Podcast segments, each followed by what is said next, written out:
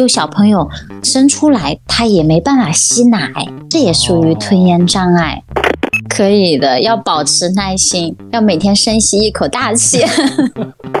那它可能对我们的语言区可以激活相应的神经的一个连接。如果你喜欢我们的节目，想参与我们的群聊，分享不定期福利，可以添加微信 Cheese Radio C H E E S E R A D I O，加入我们的微信听友群。同时也感谢你把我这行说来话长推荐给你的朋友们。我这行说说来话长，我这行说来话长。话短说。二階堂さん背中上がりますね。動きます。では検査を始めます。 呃，今天我们请到了一位梨花医生。哎呀，梨花医生这个不太一样，有一点特别啊，而且让我觉得非常的巧，是在于哪儿呢？前两天我刚刚看过一部日剧啊，叫《旅行护士》。哎，恰好我就看到了梨花医生的这么一篇介绍啊，所以我们来有请梨花医生吧，先。Hello，大家好，我是言语治疗师梨花。言语治疗师接触非常少，不像我们平时可能内外妇儿那么多。嗯，是的。这个言语治疗方向是针对哪些个问题的呢？嗯，我们从字面意义来讲呢，言语治疗呢，我们看到了言语，言语就是沟通。我们是不是要用嘴巴？那么言语治疗就是针对我们的沟通和吞咽，简单就是说用嘴巴吃饭，用嘴巴说话这两个相关的领域。那么具体到我们相应的领域呢，有这种言语的产出，比如说孩子讲话不清楚，构音障碍，言语流畅度有问题，口吃，语言失去了我们自主的语言，失语症。嗯。还有一些认知障碍啊，比如说帕金森病人，他们现在因为帕金森这个问题，导致了他们的注意力啊，他们的一些震颤啊。导致了他们没有办法很好的说话呀，这也是我们言语治疗的职能。那么还有一些嗓音问题，那么像一些变性人或者是这种他需要更好的用自己的嗓音的，其实我们做嗓音的保健，我们言语治疗师呢也能够帮到一部分。还有一个就是小儿的吞咽和喂养的问题，嗯，简单来讲就是这几个大类。好全面啊！如果是单 从我们字面上来讲，言语治疗，如果是单单指说话，哎，你看我们也可以，我们的这个讲究的是什么呀？就是在你基本嗓音更加动听，这个吐字归音啊，我们讲可能是 对，呃，每说一个字就像一个枣核一样，如何给它吐出，如何给它托住。讲究的是什么呀？说学逗唱是吧？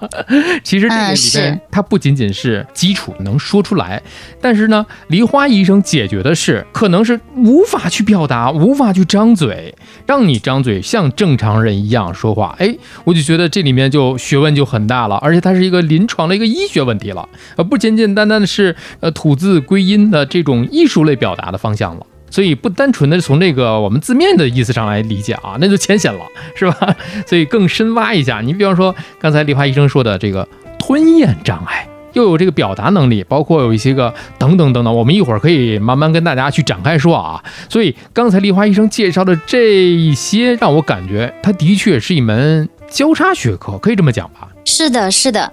言语治疗它确实是包含了多重学科，比如说它就涵盖了我们学的康复医学、康复治疗，对吧？嗯。然后呢，还有语言学，我们要了解各大语系它的语音，像您刚刚讲的吐字归音，那我们其实也需要在课程当中有所体现，我们才能去教授，哎，找到它如何去发音，我们才能更好的让患者去把这个音表达出来。对。那么还有心理学。在这些患者呃受到了这么大的创伤之后，我们应该如何去做安抚？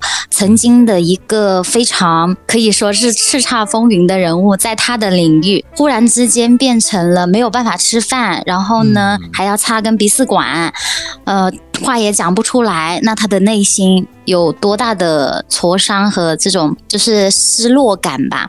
那么这里就我们涉及到，哎，我们要多给他鼓励，我们要洞察患者的心理。那么还有一个领域呢，就是儿童里面的教育学，我们要了解儿童发展的这个心理啊，或者是儿童他当下的年龄，他可以学到什么样的语言程度呢？那么这个教育学我们也要涉及一点，还有我们的言语科学如何去更好的把整个大类归到一起，自己去领悟。那么就是言语治疗确实是一个比较典型的交叉性的学科，嗯，对，涉及的方面会比较广。而且我刚才听到了啊，这个单纯我们讲这个说话上来说啊，我们不要求我们的这个患者在康复的阶段能达到一个像播音员一样的这个一级甲等的吐字归音的这个程度，不要求他们只是康复，从不大会能够讲话，甚至是呃磕磕巴巴的这种啊，不能说话说不好话来说出话，正常的去教目的。刚才呃我也是了解到啊，这个咱们梨花医生所处的地方是在。南方湖南，我这想到一个问题啊，就这个方言的问题啊，是是不是。湖湖南湖南话、湖北话，嗯。呃，包括什么广东话、粤语，是吧？是不同的方言，它在恢复起来，您还要针对不同的这个患者的这个语系，哎，他的这个方言本来的习惯，你本来可能不会说话，是。如果您是一个讲白话的。是吧？您可能给他康复起来，他康复了，但是讲的就是您的那个味道了，哎，所以大家从开始到现在，我觉得可以非常清晰的能够感知到啊，用我们的耳朵听出来，这梨花老师声音也是相当好。谢谢谢谢。汤老师的声音也是相当好。没有没有，我觉得诶，可以，我们算半个同行。对，因为它确实涵盖了比较多的领域，但我们肯定没有您那么资深呐。没有没有，其实就每个浅尝辄止。我我跟你讲啊，就是惭愧，因为我也不是学播音主持的，我是完全是自学啊，播音主持。因为我在以前自学的时候啊，先聊起来这个，呃，想当年啊，想当年这个好多年之前了，我呢自己就是非常喜欢这一行，打小就喜欢这个广播电台，喜欢听广播，自己立志要去广播电台工作。啊，这现在实现了。打小我也有这个梦想，是吧？不巧了吧？自己呢没有学这专业，我呢正八经的是学广告学的，去策划方向。但是呢，我们现在就是很多了，什么 B 站啊，哪里都可以学到东西。当时不一样，当时我就自己去蹭课，自己去图书馆找书，哎，画那个图，就是那个口腔。我相信您肯定会用得到，就是那个口腔里面这个舌头啊，是对对顶着这个齿背啊，这个滋呲呲支吃吃。而且您作为一个南方，可以讲是南方。相对于北京来讲是南，得靠南，是是非常南方，南方。哎，在这里面很多的这个支吃诗、滋呲呲，其实不太好。对，它这里面难度其实是很大的。所以单纯我拎出来这么一个教呃给康复的这个患者去康复，让他去正常的张嘴去表达。咱们不说说普通话吧，不中说是多么这个像咱们一样这样去交流，我们就让他正常去表达。它是一个非常困难的一件事儿，了不起。梨花医生从事这个领域得有几年了？有几年吧，也是小萌新，小萌新，四年，算上今年的话是四年，也是慢慢自己学习。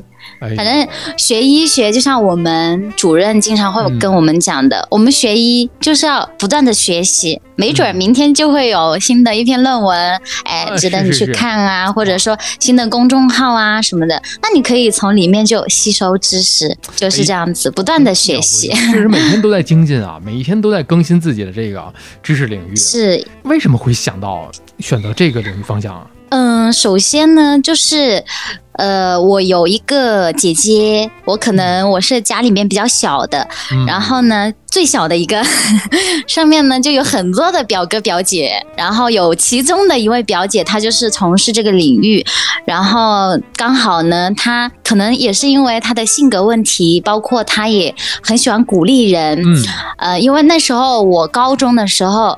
就像您说的，你从小就有一个比较想广播的梦。那我高中的时候呢，就呃在学校的广播站，呃有这样子的机会在广播站里面。然后呢，他有一次呢就知道了我在广播站，呃他就去听，哎觉得不错，就给我鼓励嘛，就是他说，哎你以后可以做我这个哦，就是说可以，哎也是用到这种。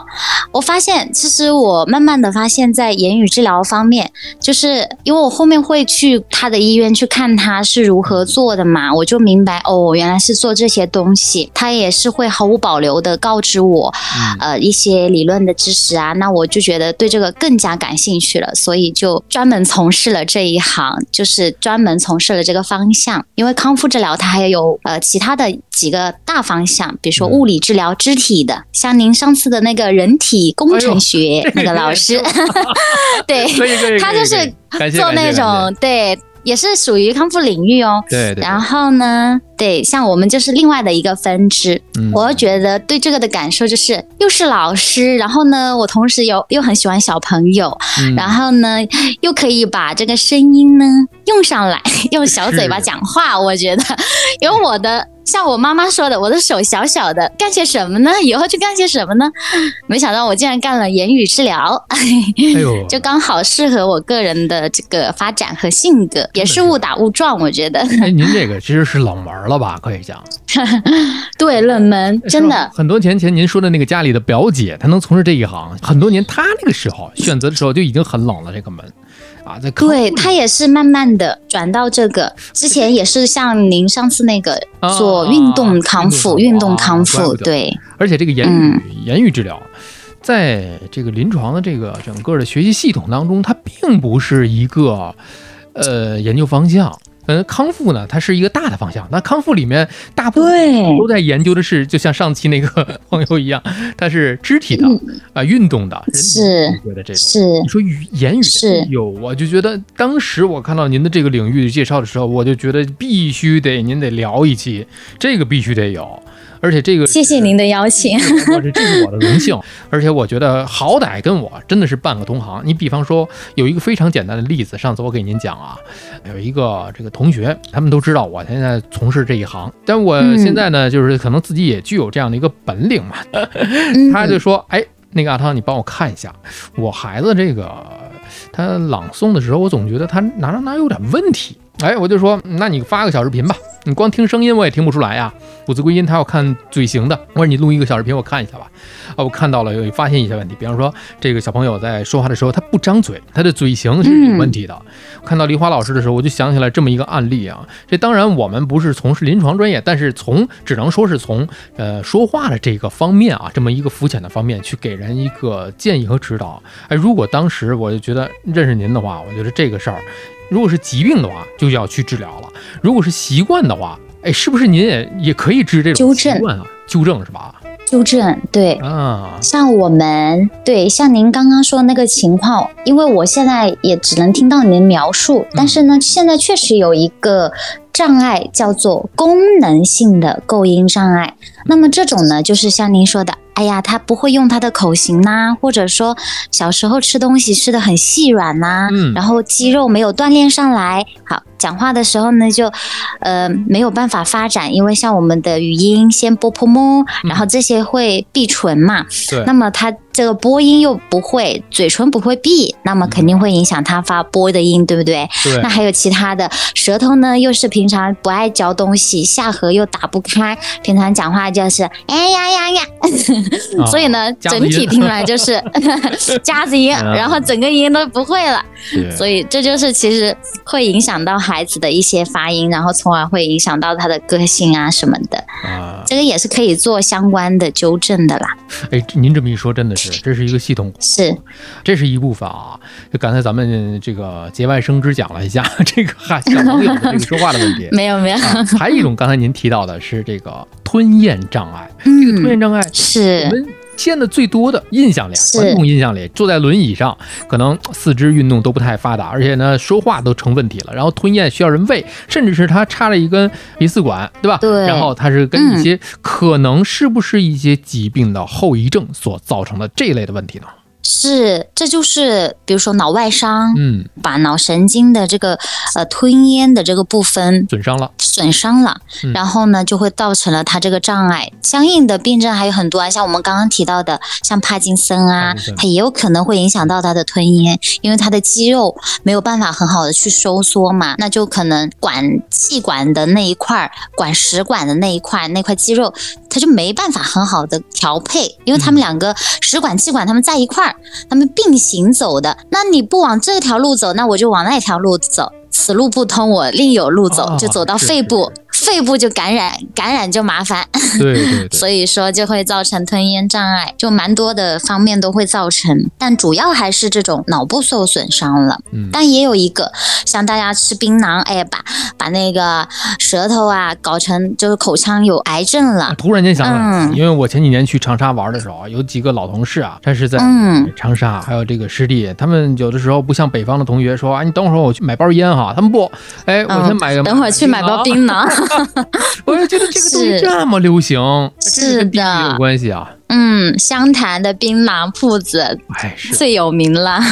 是是是，他们像这种嚼槟榔嚼多了就有口腔癌嘛，哦那做了放化疗之后，舌头就不能很好的运作了呀。嗯那我们像舌头是去搅拌我们的食物嘛，嗯哎呦，舌头呃那个食物来了，舌头动起来，嗯搅动起来，那我们就能做一个这种搅拌功能。那它搅拌功能都没有了。那他喝水呀、或者说吃其他的糊糊状的食物啊，那他有可能就会呛。嗯我，们的舌头就像一个挡板一样，要挡在我们这里。哎，你该下去就下去，我不能说你来了我挡不住你，挡不住你就往别的通道走了。是还真是啊，这个舌头这个搅拌功能啊，这是与生俱来的吧？是，从小朋友的时候，从婴儿开始，他就没有人、嗯没有老师、没有医生去教他，这是一个与生俱来人类的一个自然而然会的东西吧。是的，所以这个受了损伤之后，这个功能就没有了，这个功能就受损了，所以要在您这儿去进行下一步的康复治疗对，重新建立一下，啊，重新建立。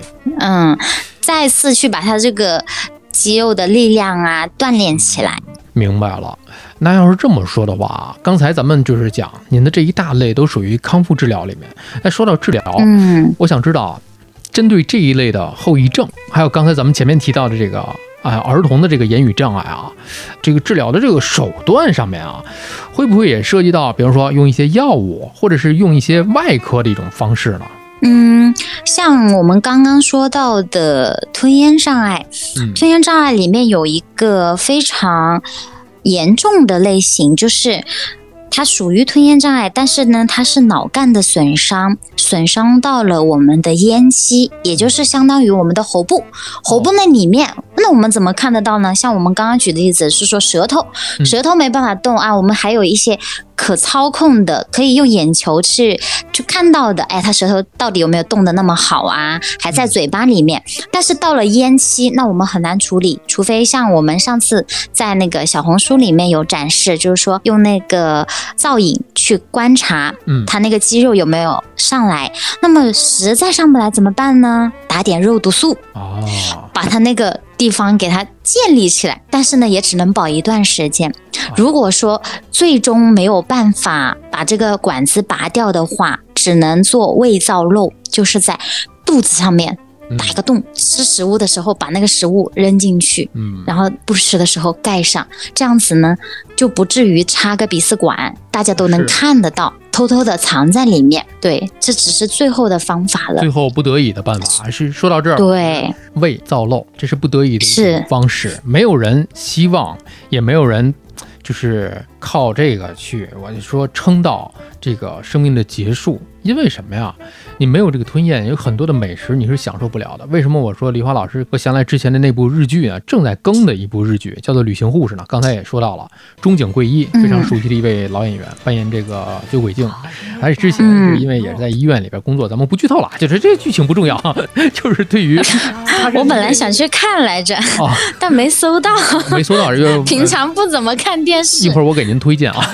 然后对于这个他自己啊，是这个另外一部《孤独美食家》一位粉丝，他们当然没有提那个电视剧啊，他们讲的是那部原著的那个漫画书。这个患者啊也是《孤独美食家》的粉丝，那这两个人嗯有共鸣啊，那能聊到一块儿去啊。这位患者啊是位女士，嗯，也上了年纪了，她就是由于这个呃脑部的一些损伤吧，可能最后不得已要做一个胃造瘘。但是啊，呃，中井贵一扮演的九尾静这个护士呢，她就想起来自己之前家里边自己家属最终不得已放弃美食，做了这个微造瘘的方式来代替你人的一个吞咽功能。他就从很久之前准备了各式各样的，比方说勺子，勺子底下呢可能会有一些触点。会刺激你的舌头，嗯，用触点去刺激舌头，还有很多的这个角度，坐姿的这个角度，包括病床上面的这个搁置板，它是怎么放的，距离，哎呦，真的是满满的细节呀！就是看到这儿的时候，后面他们每一步每一个阶段都去搞一个测试，也就刚才您说的那个，通过影像去判断它这个吞咽。是不是能够把水呀、一些食物啊顺利的送到你的这个食管，而不是气管里面去？嗯，说的是别呛着嘛，别呛着，嗯，呛着，这就是一个非常细的一个细节。所以嘛，我就在想，平时梨花医生，您在就刚才我们讲的这些个吞咽障碍的治疗当中，是不是也跟就刚才我描述的，虽然您没有看过，但我描述的这个桥段有所相有画面。有画面，那证明我一模一样，描述的非常详细，有画面感了。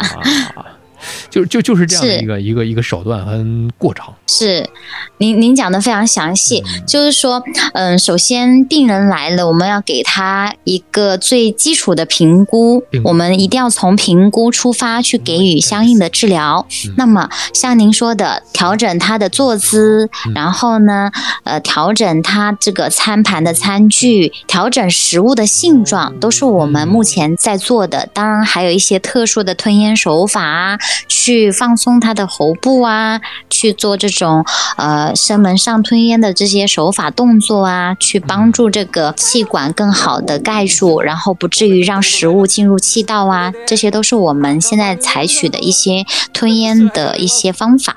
还真是，这个电视剧并没有夸张，而且看到的其实不仅仅是在日本，我们现在目前也有。是我们当然也有跟日本学习，像我们的那个增稠剂，就是调食物性状的一个东西，嗯，就是从日本采购的。哦 是他们在有些方面确实，嗯，很优秀。这一块的话，呃，是哪个国家和地区先做的这个方面领域的一个研究啊？特别的讲，可能就是像日本啊，像我们中国台湾啊、香港那边啊，嗯，都是做的比我们大陆要先进一些。还有像一些发达国家的地区了。嗯，其实这个非常现实。我了解到的就是这些。嗯，这个怎么讲啊？大家一提到这个康复治疗啊，它是一个生活方面的。那么我们现在医疗解决的是最基础的一个生存方面的，对，保证这个人能活下来。那比方说 ICU 的任务，我先让你活下来。那康复科的后，是吧？我怎么样？我我我我在胃里面胃造瘘，我也可以生存，但是没有生活质量，没有生活。您您太专业了，您功课做的好足啊！没有电视太专业了。怎么讲呢？非常现实这个问题。呃，能够让一个人从鬼门关给拉回来，这个就是救命，这就非常神奇。对，能够提高你的生活质量，就是梨花医生所干的这件事儿。是，这是让他也能活，是让他们活得更好。尤其是像我现在一些失语症病人，他们确实啊，他们能吃饭啊。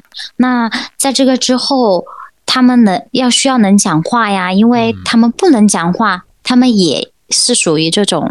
残障还是没有办法更好的生活，所以呢，现在大家其实对这个言语治疗还是相当的重视。哪怕现在我在的这个城市不属于一线城市哈，那也不属于二线城市，那么他们对这个也已经引起了相当重的关注了，甚至天天都来找到我，今天要做的，今天要做的，今天能不能做两次啊？是，他们现在就会这样子，对。之前的话，就可能对这个关注，像我们的言语治疗会比较忽视一些，大家觉得能能走就行了，能在家里面坐在那里就行了。对对对对对对，我觉得这是一个观念的一个改变，是吧？慢慢的，更多的人他需要的是一种生活质量。嗯，对。不得不说啊，确实是，呃，大家普遍意义上来讲，大家的这个认同里，可觉得，哎，北京、上海、广州这这些城市好像很发达，医疗水平非常的先进啊，啊，是不是这些城市才会有？哎，不是，不是，不，不是这几个城市才有这个李华医生干的这个研究方向，在一些非一线城市，它也是也有的。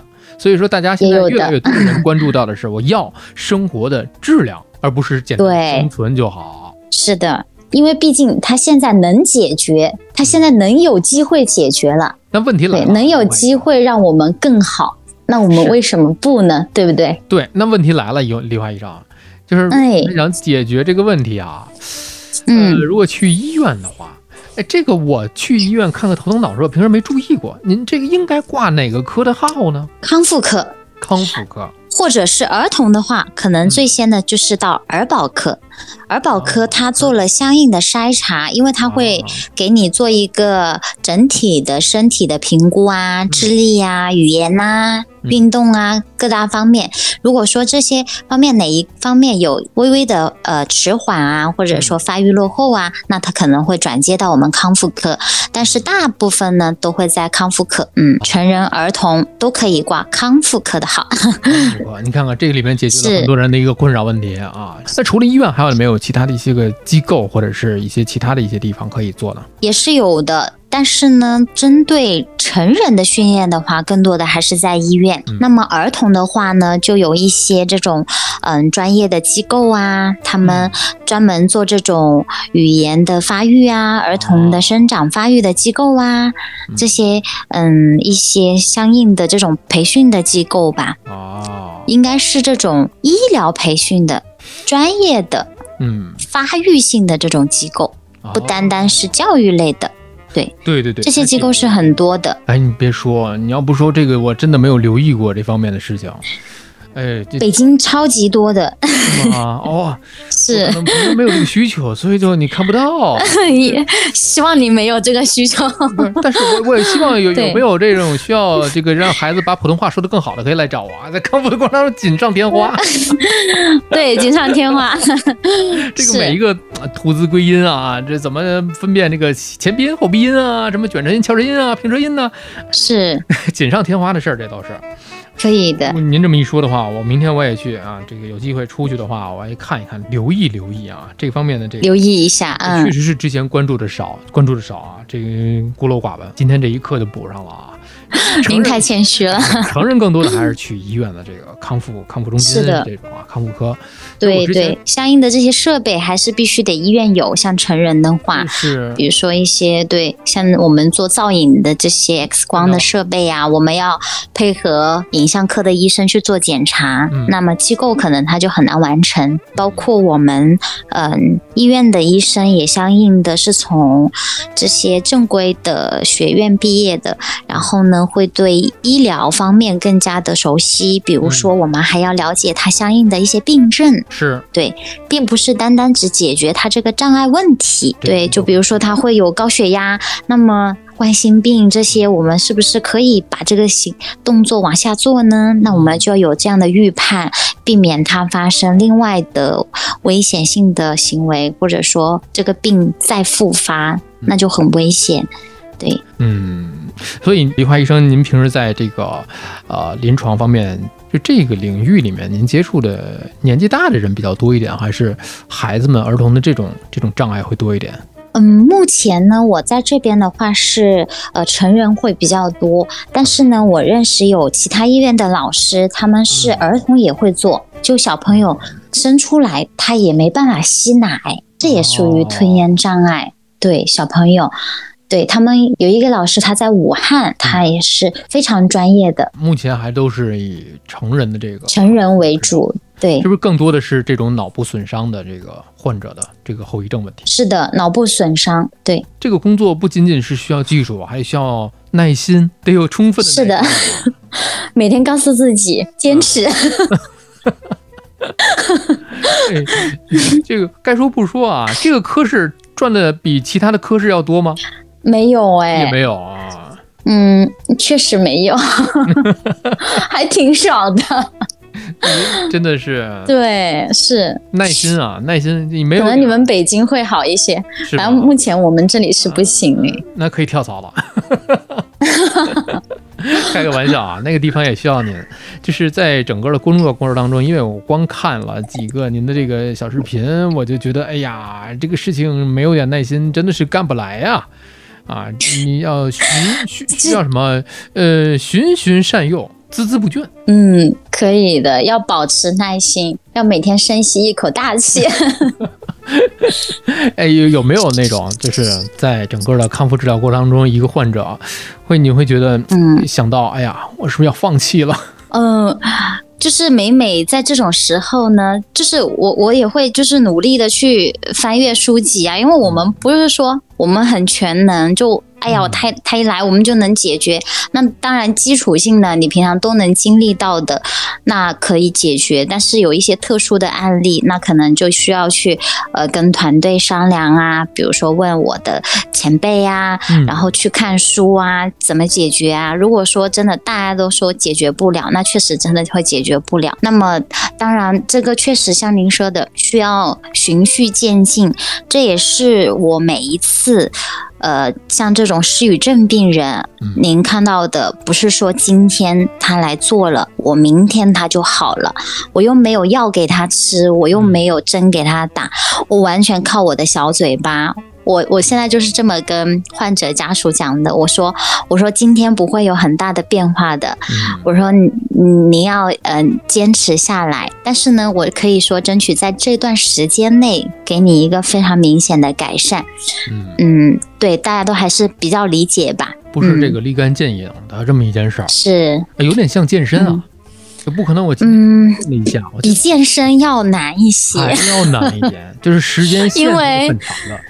对，因为毕竟我们健身这个肌肉啊，它本来还在，像我们说话的那个神经，它都不在了。有有有看到我有些视频，那个有些人的头颅啊，他们都是头颅盖都就外面都损伤了，你们都能看到的。对你肉瓦了一块，你还疼半年呢，你更何况是一个大大的脑袋。所以说你要去重新把这些神经建立连接，是相当相当难。哎呦，对。那平时您的这个康复治疗里面，涉及到一些个呃手术的一些个手段吗？嗯嗯，他们那些外科的医生，神经内外科的医生，他们会去解决。对我们主要是管这个后期的一个康复。嗯，那你刚才您说到，也没有什么药物可以用。嗯。目前针对失语症没有特殊的药物，呃，有一个辅助设备叫做经颅磁，那它可能对我们的语言区可以激活相应的神经的一个连接，这个会对语言区有帮助。再一个就是靠我们这个人为的进行这种干预。不断的输出，对，让它不断的接收进去。那这个整个康复的过程，如果是这样的话，我觉得还是挺漫长的。最短的是接触过的患者需要了多久去康复？嗯，相对短的话就是呃半个月左右吧。这个也跟他的这个病灶部位有关系。就比如说他相应的比较轻一点呢，那就会好一点点。嗯。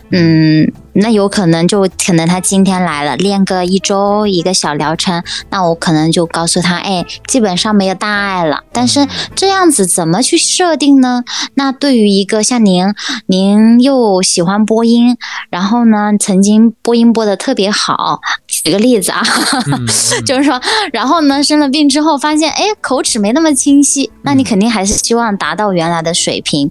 那我们就可以继续往这个目标上面练啊，并不是。不可能啊，有无限的可能。嗯，只要您的那个病灶部位没有那么糟糕，有无限的可能会往上走，回归到这种之前的一个小小的状态吧。不能说一模一样，大差不差。